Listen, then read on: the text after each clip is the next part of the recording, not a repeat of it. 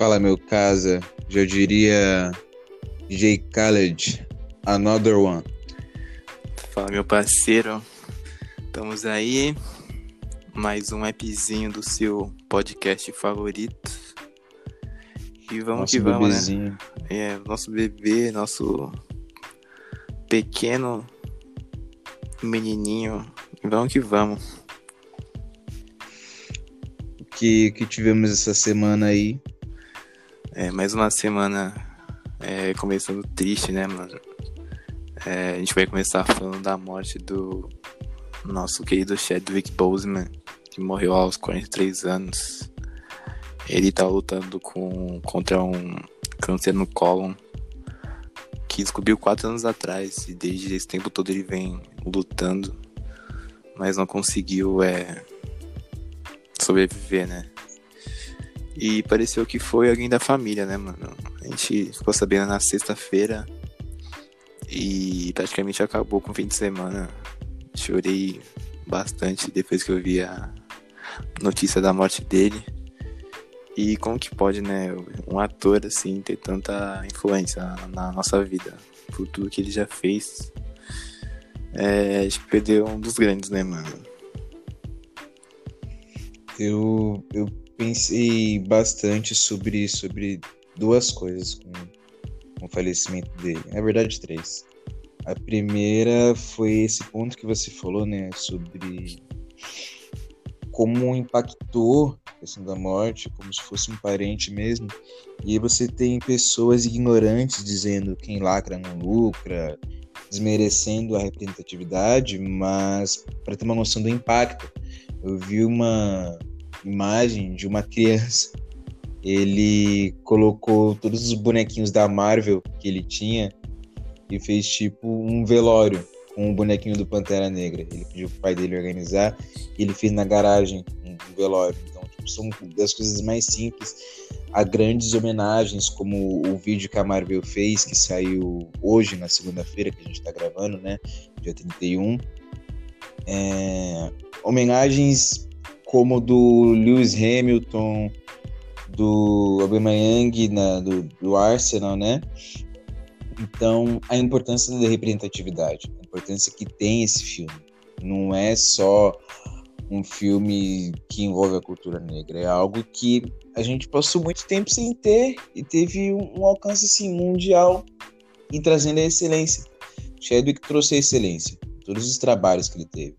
Eu acompanhei todo, toda a saga da Marvel, né? Mas enfim, já já ia perder o foco. Outro, outro ponto que eu pensei bastante foi como ele conseguiu manter e entregar essa excelência mesmo comprometido, Uhum. né? Mesmo doente. Ele trouxe o, o alto nível e estava doente. Então imagina o que ele faria se não tivesse. Entende? E o último tópico que eu pensei foi mais uma autorreflexão, né? Que eu tenho pensado tem um bom tempo, na verdade. Já pensei até em trazer como tema, talvez eu traga mais pra frente pra cá, que é a questão da saúde do homem, né? Porque fazer exames preventivos, a gente é que mais morre por essas questões. Porque tem mu- muitos homens têm aquela coisa de só tá doente quem vai no médico. É, então, cuidar da saúde num geral. Por exemplo, num urologista. Eu, uma vez eu fiz uma enquete com os amigos vendo quantos foram num urologista já na vida deles e pouquíssimos responderam.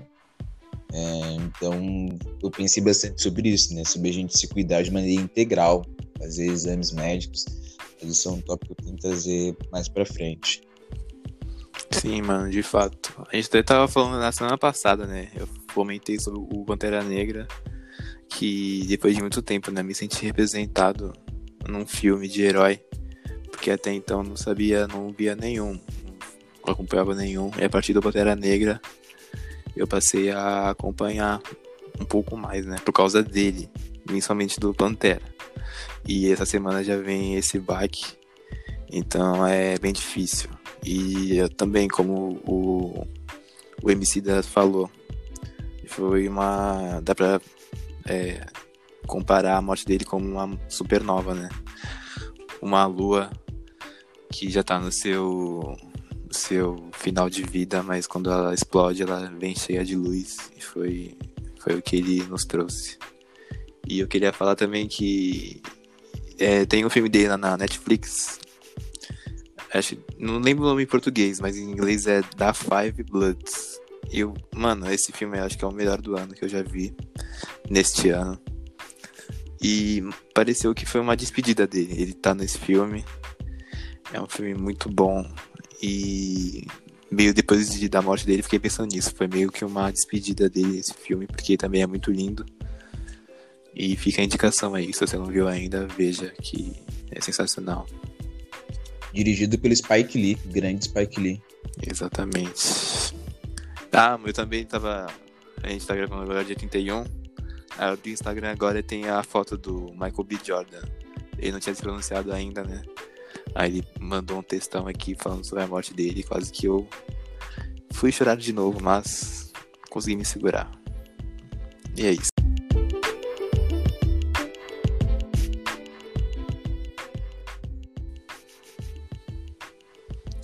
Vamos pra próxima? Próxima, vamos de próximo. É... Mais uma coisa triste, né, que aconteceu e que vem acontecendo há bastante tempo é, dessa semana vazou um vídeo de um homem negro sendo. É, atiraram nele sete vezes, né, mano? A polícia, nas costas dele, ele tava entrando no carro e a família dele tava ali, várias pessoas na rua. É, o nome dele é Jacob Blake. E. Bom, mano, mais do mesmo, né, mano? É, a gente tá cansado já de falar sobre isso. Como a polícia é despreparada para lidar com essas coisas. Como ela aborda um, um negro é absurdo e não tenho nem estômago para falar disso. É, Pique, eu não vejo nem como um despreparo da polícia mas sim como um preparo perfeito, porque eles são treinados e preparados para fazerem isso. Não é tipo uma falha do sistema. O sistema cumprindo aquilo que ele foi feito para fazer, defender as elites e eles enxergam pra gente como se a gente não, tivesse vida. Então você pode ter um protesto de um milhão de pessoas lamentando pela morte de algum negro. E para eles, é, se tiver tipo, um milhão de pessoas negras lá, para eles não é um milhão de pessoas, é um milhão de qualquer coisa. É assim que nós somos enxergados. Somos isso como qualquer coisa. E isso desde Muito milhares, milhares de, de séculos. Não vem alma em nós. Isso é uma coisa que já passou até pela Bíblia, né? Mas enfim, é, é o sistema cumprindo aquilo que ele está ali para fazer, infelizmente. Então, a revolução e a resistência parte principalmente de nós, porque dependendo deles, isso se mantém até quando eles quiserem. Mas a gente não vai ficar parado para deixar isso acontecer em qualquer parte do mundo. Assim como tem resistência lá, dos Estados Unidos, aqui também tem. É, eu, eu vi que, se eu me engano, ontem, posto, um menino de 8 anos também foi baleado no, no Rio de Janeiro. E me incomoda muito as pessoas que falam, tipo, ah, cadê o Black Lives Matter agora? Acontece aqui também. Vocês só se só ficam indignados quando ela fora sendo que, pô, os movimentos das favelas estão comunicando o tempo inteiro. Muitas vezes coisas que nem saem na, na grande mídia. Então eu acho injusto e desrespeitoso, porque tem movimento assim, as mães das favelas se unem em uma série. Então acho que a pergunta não seria um, cadê a revolta de vocês, e sim as pessoas amplificarem essas vozes.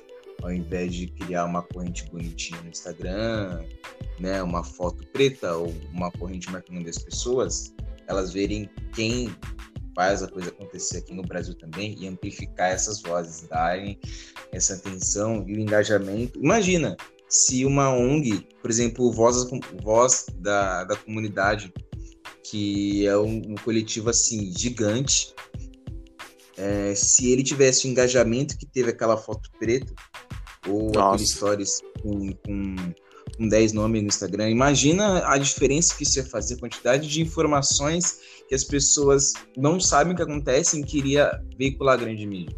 Então, eu acho que ao invés de apontar lá para fora e falar assim, olha o que eles fazem lá, vamos fazer aqui, amplificar. Tem gente fazendo aqui. Isso que as pessoas precisam entender. Tem muita gente fazendo aqui.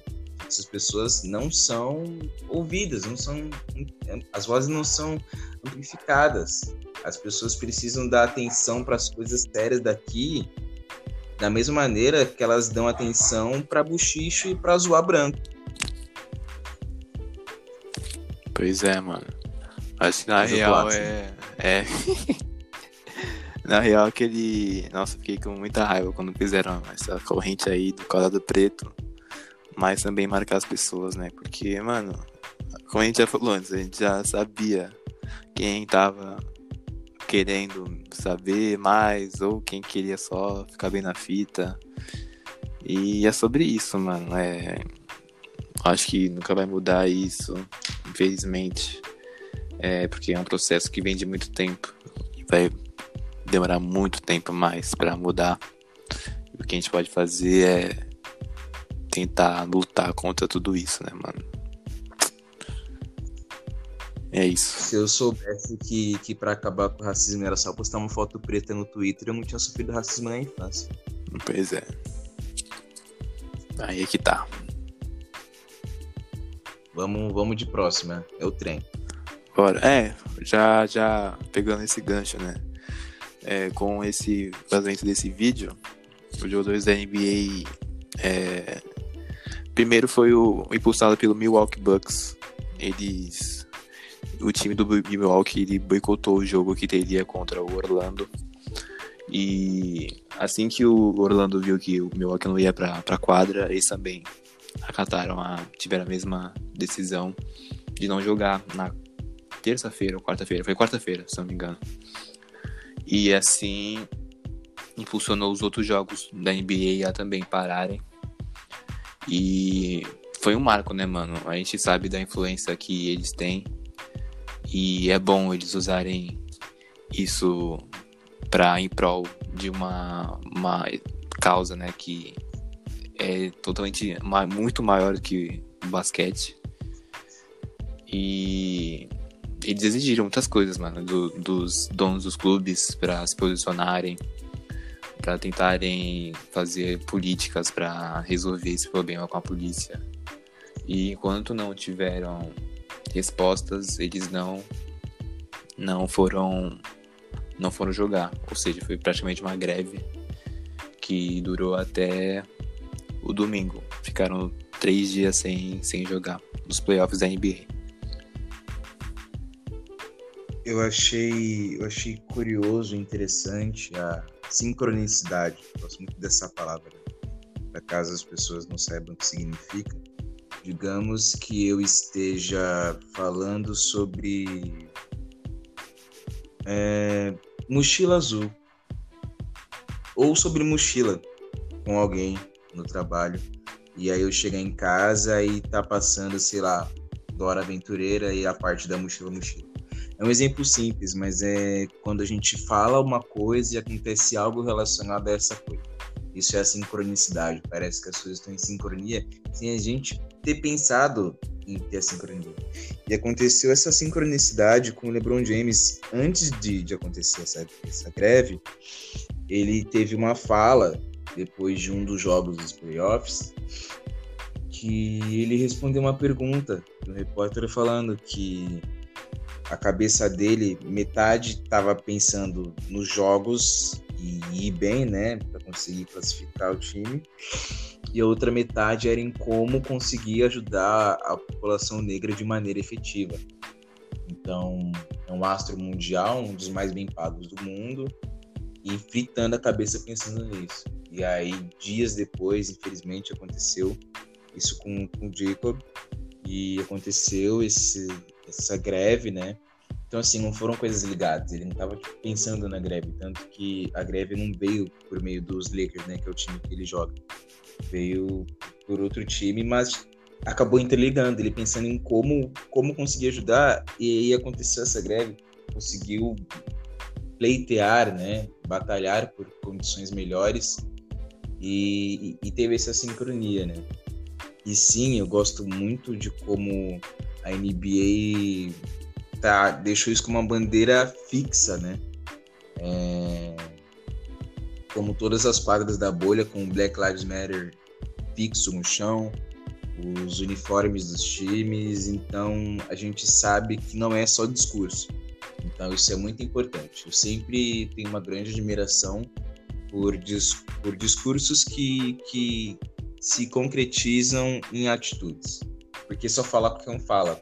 Então, a fala, a fala ter uma prática é algo que, que precisa acontecer e lá acontece. Então, foi um movimento que eu admirei bastante e é me sinto privilegiado de acompanhar esse momento histórico que aconteceu na NBA. Exatamente, foi exatamente histórico essa palavra. E que também não foi só na NBA, né, mano? Também pararam no, no beisebol pararam no, no na MLB, que é o não, não essa já é, já é o beisebol, na NHL, que é o hockey, no futebol também. Então, a a NBA feminina também. Sim, na WNBA também. Então é algo que ele impulsiona, né, mano? Essa coisa é muito maior do que qualquer esporte. E que bom que os, os atletas de lá são engajados nessa causa. Assim como, por exemplo, o Lewis Hamilton, né, que está levantando a bandeira desde sempre e que é um, um dos melhores, se ele não for logo em breve, com todos os recordes que ele quebra, já é será melhor, o melhor já. na história da Fórmula Já é o melhor, já é. E é isso. Chupa Schumacher. Chupa. E, e, é isso, é interessante e fico feliz de ver essa, essa movimentação lá. Exatamente. Vamos de próxima. Vamos de próxima, The Next. Já emendando nos playoffs, já estamos na NBA. Bom, é, passaram alguns favoritos. O Lakers fechou sua série contra o Portland, que teve o Damian Lillard sendo machucado no penúltimo jogo, que praticamente né, já deu como certo a vitória do Lakers. Já já também já tiveram algumas alguns jogos já começaram da segunda rodada. Hoje já teve um Miami contra o Milwaukee Bucks. Ontem já teve Orlando, não, Toronto e Celtics. E do outro lado no oeste teve também. Não, tá tendo nesse momento, aliás. A gente tá gravando, tá tendo. É... Sim, eu tô. Olha só. Tá tendo Houston e Oklahoma, que é o, provavelmente o último jogo. Se o Houston ganhar hoje, ele passa. E teve também o Clippers ganhando do Dallas, do Luka Doncic, que apanhou um pouquinho nos últimos jogos, sofreu agressões, mas tudo bem. E vamos ver, né, mano? Vamos ver se os favoritos vão confirmar seu favoritismo. E vamos ver agora o que, que dá nisso. É, voltou a, a todo vapor. E é muito gostoso de ver os times que, que competem até o último milésimo de segundo. Isso é uma coisa que está sendo muito bom de ver. A garra, os times que não desistem do placar, independente de como esteja, independente de como estejam as condições do jogo, os times estão indo até o final, então está sendo bastante jogos emocionantes. É isso, isso é playoffs, isso é NBA apesar de alguns times parecerem mais fracos que outros, eles nunca se, se surpreende até, porque eles conseguem voltar até o final tentando ganhar o jogo. Isso é muito, muito foda. É a, é a clássica frase do, do Michael Jordan, né? Playoffs é onde você separa os homens dos meninos. Exatamente, exatamente. ah.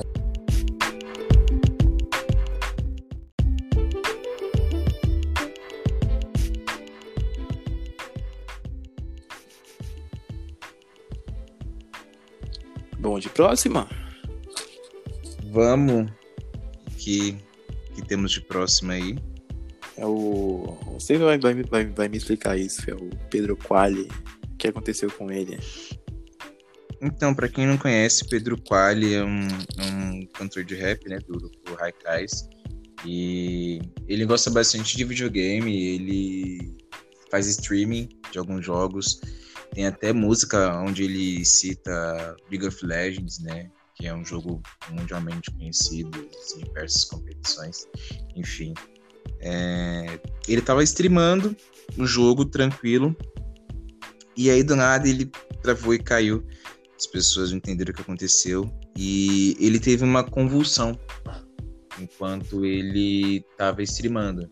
Então, travou ali, ele teve uma convulsão, caiu o vídeo foi muito, muito forte, por isso que eu pensei bastante sobre como noticiar isso, porque a última coisa que eu queria é que fosse visto como uma fofoca e sim é, um informativo para a gente tomar mais cuidado. É... Ele teve a convulsão, ele caiu, ele chegou a quebrar, o... ele quebrou o ombro, teve diversas lesões no rosto. O vídeo foi muito forte porque a esposa dele e a filha dele viram, então foi uma cena muito lamentável. E aí no dia seguinte ele publicou o vídeo anunciando que estava tudo bem e que o motivo disso é que ele passou muitas horas jogando. Ele passou muitas horas jogando, não se alimentou bem, dormiu, acordou já já acordou jogando, streamando, sem se alimentar legal então é para tomar muito cuidado, né? É, geralmente os pais dão esse aviso, né? Tipo, ah, não larga esse videogame e tal. Então, isso é algo que está em, em, crescimento, né? A questão dos esportes, diversas competições surgindo, vários jogos, vários streamers, mas de não deixar a saúde em segundo plano. Sempre priorizar a saúde, tomar uma pausa, se alimentar legal, tomar uma água, não fazer essa maratona gigantesca, porque tem consequências também. A pessoa pode estar ali se divertindo online, mas na vida real pode acontecer como aconteceu com ele. Ele mesmo falou, né, que o motivo foi esse, que estava muito tempo jogando e sem se alimentar legal. Então, não fica tanto uma notícia, mas sim um aviso, um recado para a gente se cuidar legal, né? A galera que curte games, escuta a gente, ou se conhecerem alguém, para tomar cuidado dos nossos, né? Meus sobrinhos gostam bastante de videogame e aí eu já faço aquele papel de tio chato, tipo, pô, você tá tanto tempo aí, já deu, descansa um pouco pra fazer outras coisas. Porque tudo, tudo em excesso faz mal, é as melhores coisas da vida. E isso foi uma amostra. Sim, mano. Eu não, cheguei a ver o vídeo, só vi o povo falando no Twitter depois. Mas é o que você falou, tem que se cuidar. Não adianta, ainda mais na quarentena, né, agora. Quarentena não, né? Que já tá. Tem nem quarentena mais, mas enfim. É. Você se cuidar, eu sei que vocês estão passando muito tempo em casa, é, fazendo essas coisas, mas é sempre bom se cuidar, sempre respira, vai tomar um ar, faz um exercício em casa. Mas enfim, se cuide, se cuide sempre, tome água. Beba água, beba água agora. Eu sei, independente de você tá, bebe, bebe água. Dá aquele, aquele golão sincero, assim, ó, sincero. Seu rim vai estar tá sorrindo, de orelha a orelha. Sim, seu rim tem orelha, eu acabei de inventar. Vamos de próximo. The Next, que temos? Então, mano, tem um, um boato surgindo aí que o nosso pequeno adulto Ney vai trocar. Não, vai primeiro sair da Nike Acho que a assessoria dele já, já confirmou isso. E me espantou muito, porque não, não me imagino o Neymar fora da Nike, assim, é praticamente. Lembro do Neymar, lembro da Nike. Aí vai ser muito estranho. E estão falando a boatos que ele vai, vai pra Puma. E se ele for pra Puma mesmo, ele vai ser o garoto, o garoto propaganda principal, né, mano? Acho que ninguém vai chegar perto, assim. Nenhuma estrela da Puma é tão, tão famosa, tão boa quanto o Neymar. E é isso, mano. Acho que é um, mais um indício que o mundo tá acabando. Que isso vai ser, vai ser muito estranho ver o Neymar fora da Nike.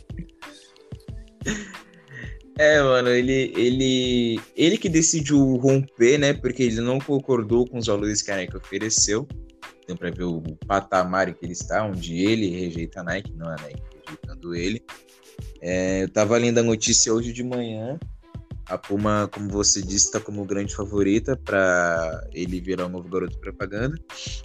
E a Puma tem alguns atletas como o Sem Bolt, tem o próprio Lewis Hamilton, né? Uhum. Que talvez sejam os maiores nomes, mas no futebol com certeza vai ser o maior. Tem alguns jogadores que vêm assim da base, né, que são em ascensão, como o Anthony, que era do São Paulo e agora está no Ajax, agora está da Puma também, e o Renier, que era do Flamengo, também garoto de propaganda, chegou aí pro Real Madrid, né, uhum. e garoto de propaganda da, da Puma. É, a Puma está quase fechando já, outras interessadas foram a Under Armour e... Putz, agora me deu um branco. Jordan, lembrei, Jordan. Under Armour e Jordan foram outras interessadas, mas o Neymar optou pela, pela Puma. É, parece que vai se, se confirmar amanhã, né? A gente tá gravando segunda, acho que terça já deve estar tudo o anúncio do pequeno adulto nele. Pelo menos sai, sai vídeo de propaganda. Ah, com certeza. Agora ter que soltar. Mas é isso. Vou ter que soltar a vinheta agora. Música! Profissionalismo audiovisual aqui, tá? Audiovisual? Ah. Não. Áudio. Áudio. Áudio, áudio de áudio. Áudio, áudio. áudio. Profissionalismo de áudio. É isso. Bom, essa semana. Hum, eu quero começar. Posso começar? Claro. Faça as honras. Muito obrigado, muito obrigado. Você é muito gentil. Quero começar falando que saiu o álbum novo do Neil. Se você não conhece o Neil, é, ouça as músicas dele. Se escreve N-I-L-L. E o álbum novo que saiu dele é o Good Smell, volume 2. É, ele é brasileiro. E, mano, ele, além, por ele ser rapper, ele é muito engraçado o estilo que, das músicas que ele faz, porque não é só baseado em rap, essas coisas. Ele parte para vários estilos tem house, tem funk, tem é, trap, enfim. Ele mistura muita coisa e fica muito bom, mano. Então, ouça que tá gostosinho esse álbum novo. Quero também indicar dois caras que eu venho escutando muito desde o ano passado. O primeiro é o Don Toliver, que eu ouvi na primeira vez no álbum do Travis Scott. E ele é do. Da. Yeah. ele é da gravadora do Travis Scott, do, da Cactus, Cactus Jack. E, mano, a voz dele é muito boa, muito boa. Ele lançou um álbum esse ano chamado Heaven or Hell. Também, ele é... Então escute que você vai gostar das músicas dele.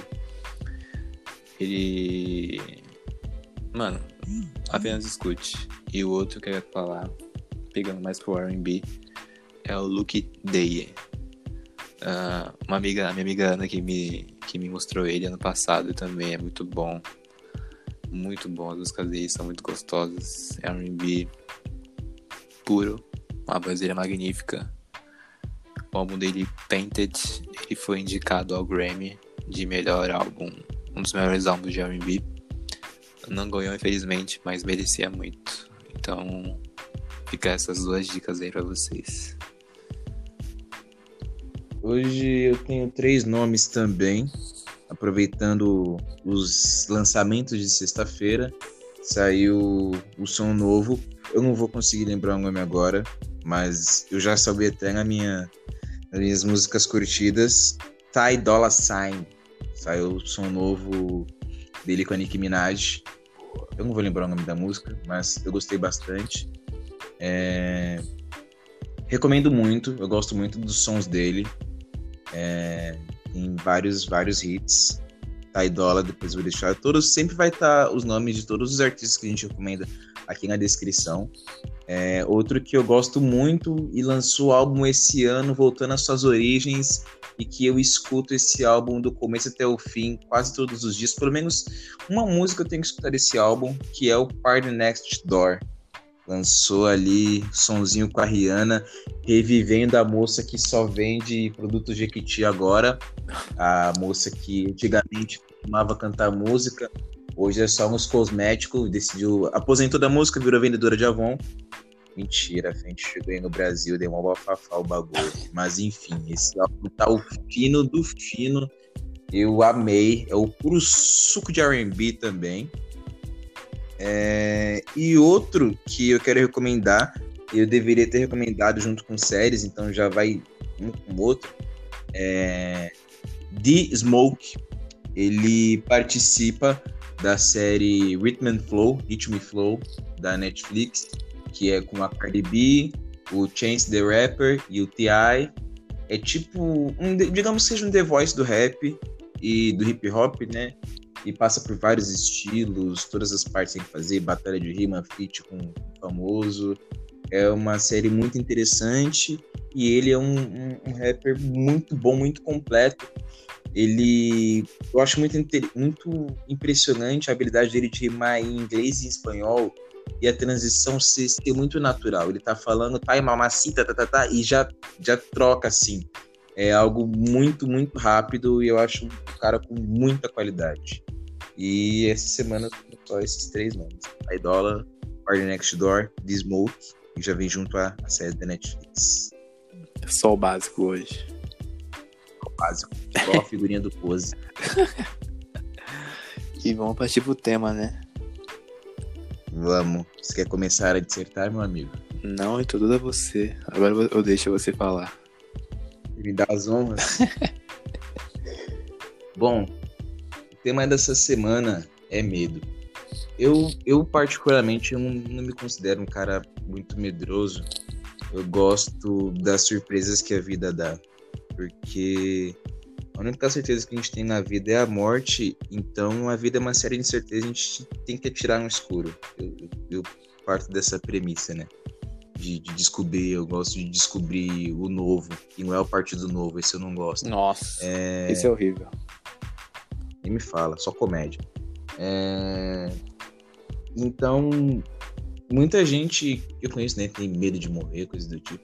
Isso é um medo que nunca se passou pela minha cabeça conforme eu fui lendo mais filosofia.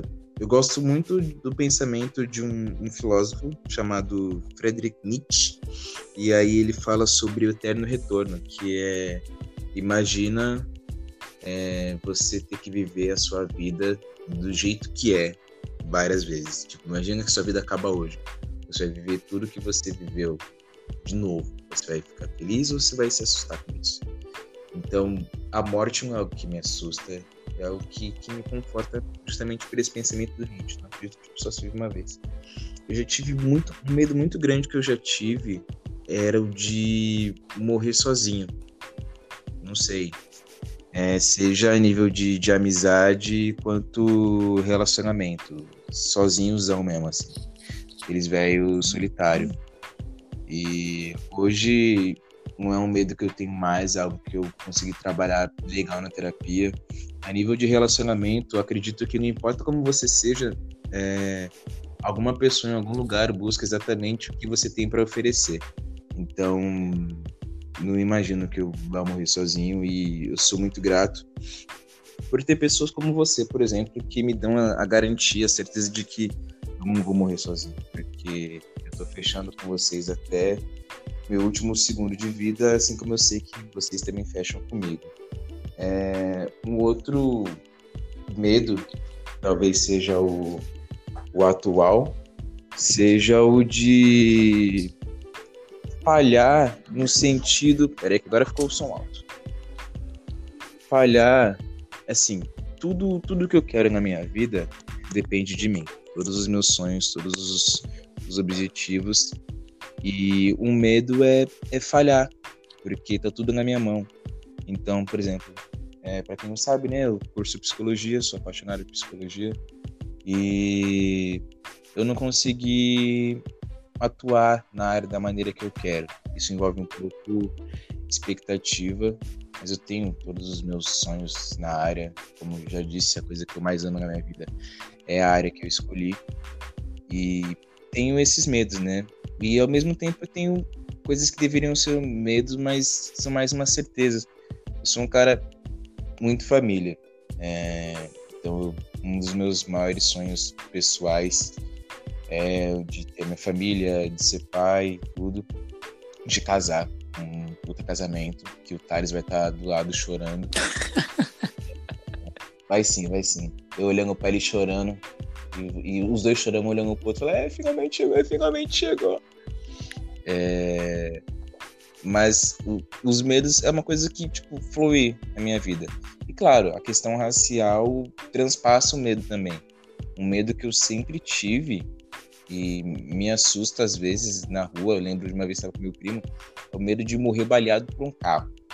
Eu, parece meio aleatório, mas é um medo muito forte que eu tenho. Eu lembro de uma vez que eu estava com um primo meu, é, ele estava passando um tempo em casa e a gente tinha ido comprar pizza, a pizza era perto de casa. E aí passou um carro rasgando. E assim, meu primo mora numa periferia em São Paulo.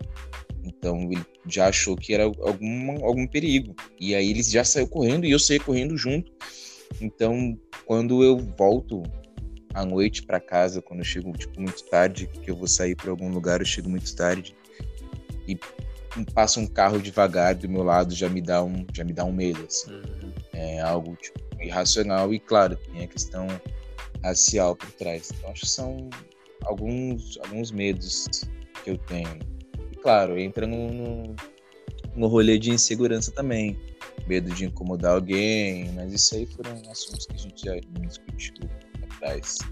E eu estou trabalhando constantemente, porque é sempre mais sobre nós do que sobre o outro, e eu acho que é muito importante saber disso. Não descarregar o nosso medo em cima do outro. Saber dividir o que é meu e o que é do outro. Então, se eu tenho medo de incomodar, é uma coisa minha. Eu não posso jogar isso pra cima da pessoa, querer que ela mude para que eu fique ok. Eu que preciso trabalhar o meu medo e não empurrar ele para dentro da zona da outra pessoa. Eu? Sim, talvez. Mano, sabe o que eu tenho medo? Eu tenho medo de inseto.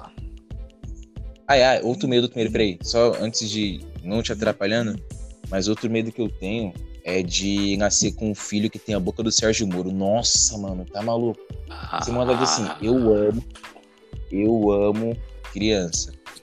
Mas eu não sei o que eu faria com um filho com a boca do Sérgio Moro, não.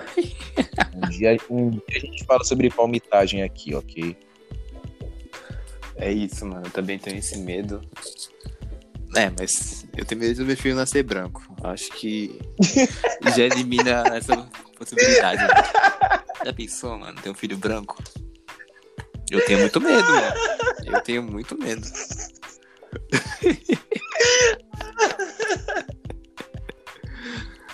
Vai ser cancelado, Thales. Olha lá, o racismo reverso. Ah, tô nem aí pra isso, filho.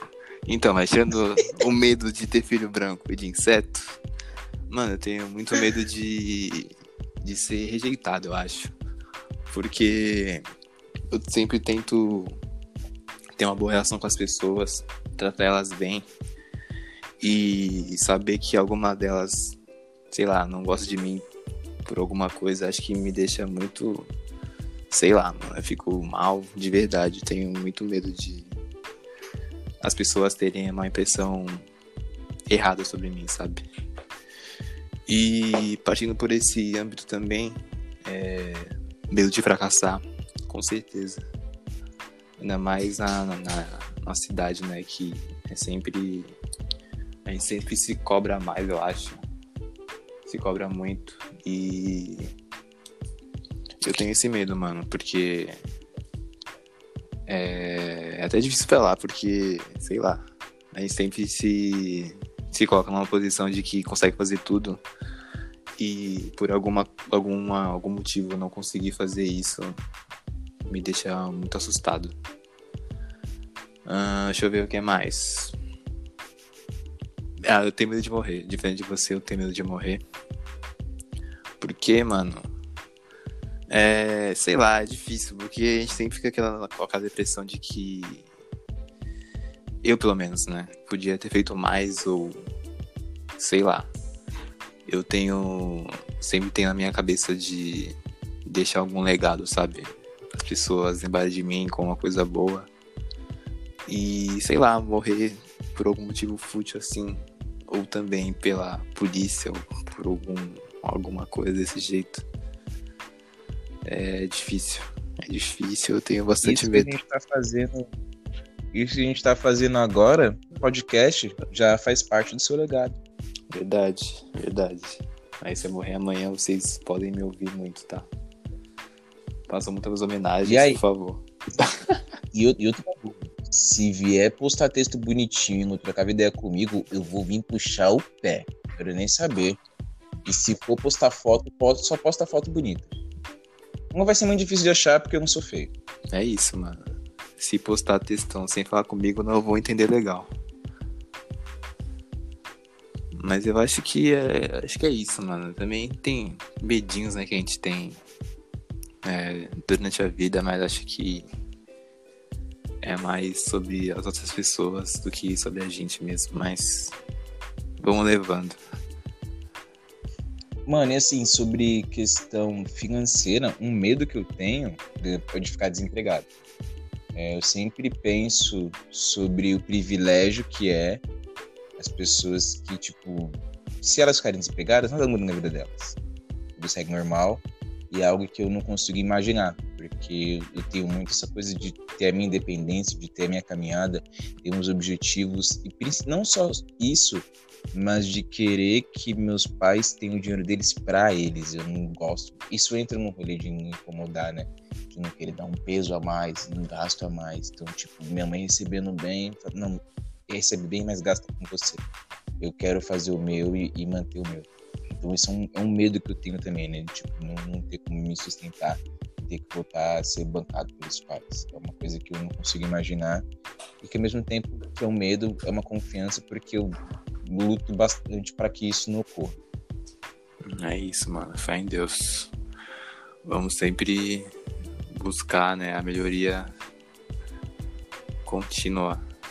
Porque, meu Deus, tem coisas que não tem como se pensar em ficar sem é desesperador, realmente. Acho que encerramos. Encerramos, encerramos. Another one. Hoje foi, hoje foi tranquilo de gravar. Um Sim. dia, um dia a gente fala sobre os bastidores. É, é. Uma, um dia vocês vão saber o que se passa nos bastidores de Preto Talk. Se vocês souberem, Muito, vão ficar enojados. Mentira. muito. Vamos ficar, vamos ficar felizes. Dependendo do dia, vamos ficar com estresse também. Muito obrigado para quem ficou até aqui, nossos queridos Preto Talkers. Aquele clássico forte abraço, um cheiro e um amasso. Valeu, Preto Talkers. Até a próxima. Acabou!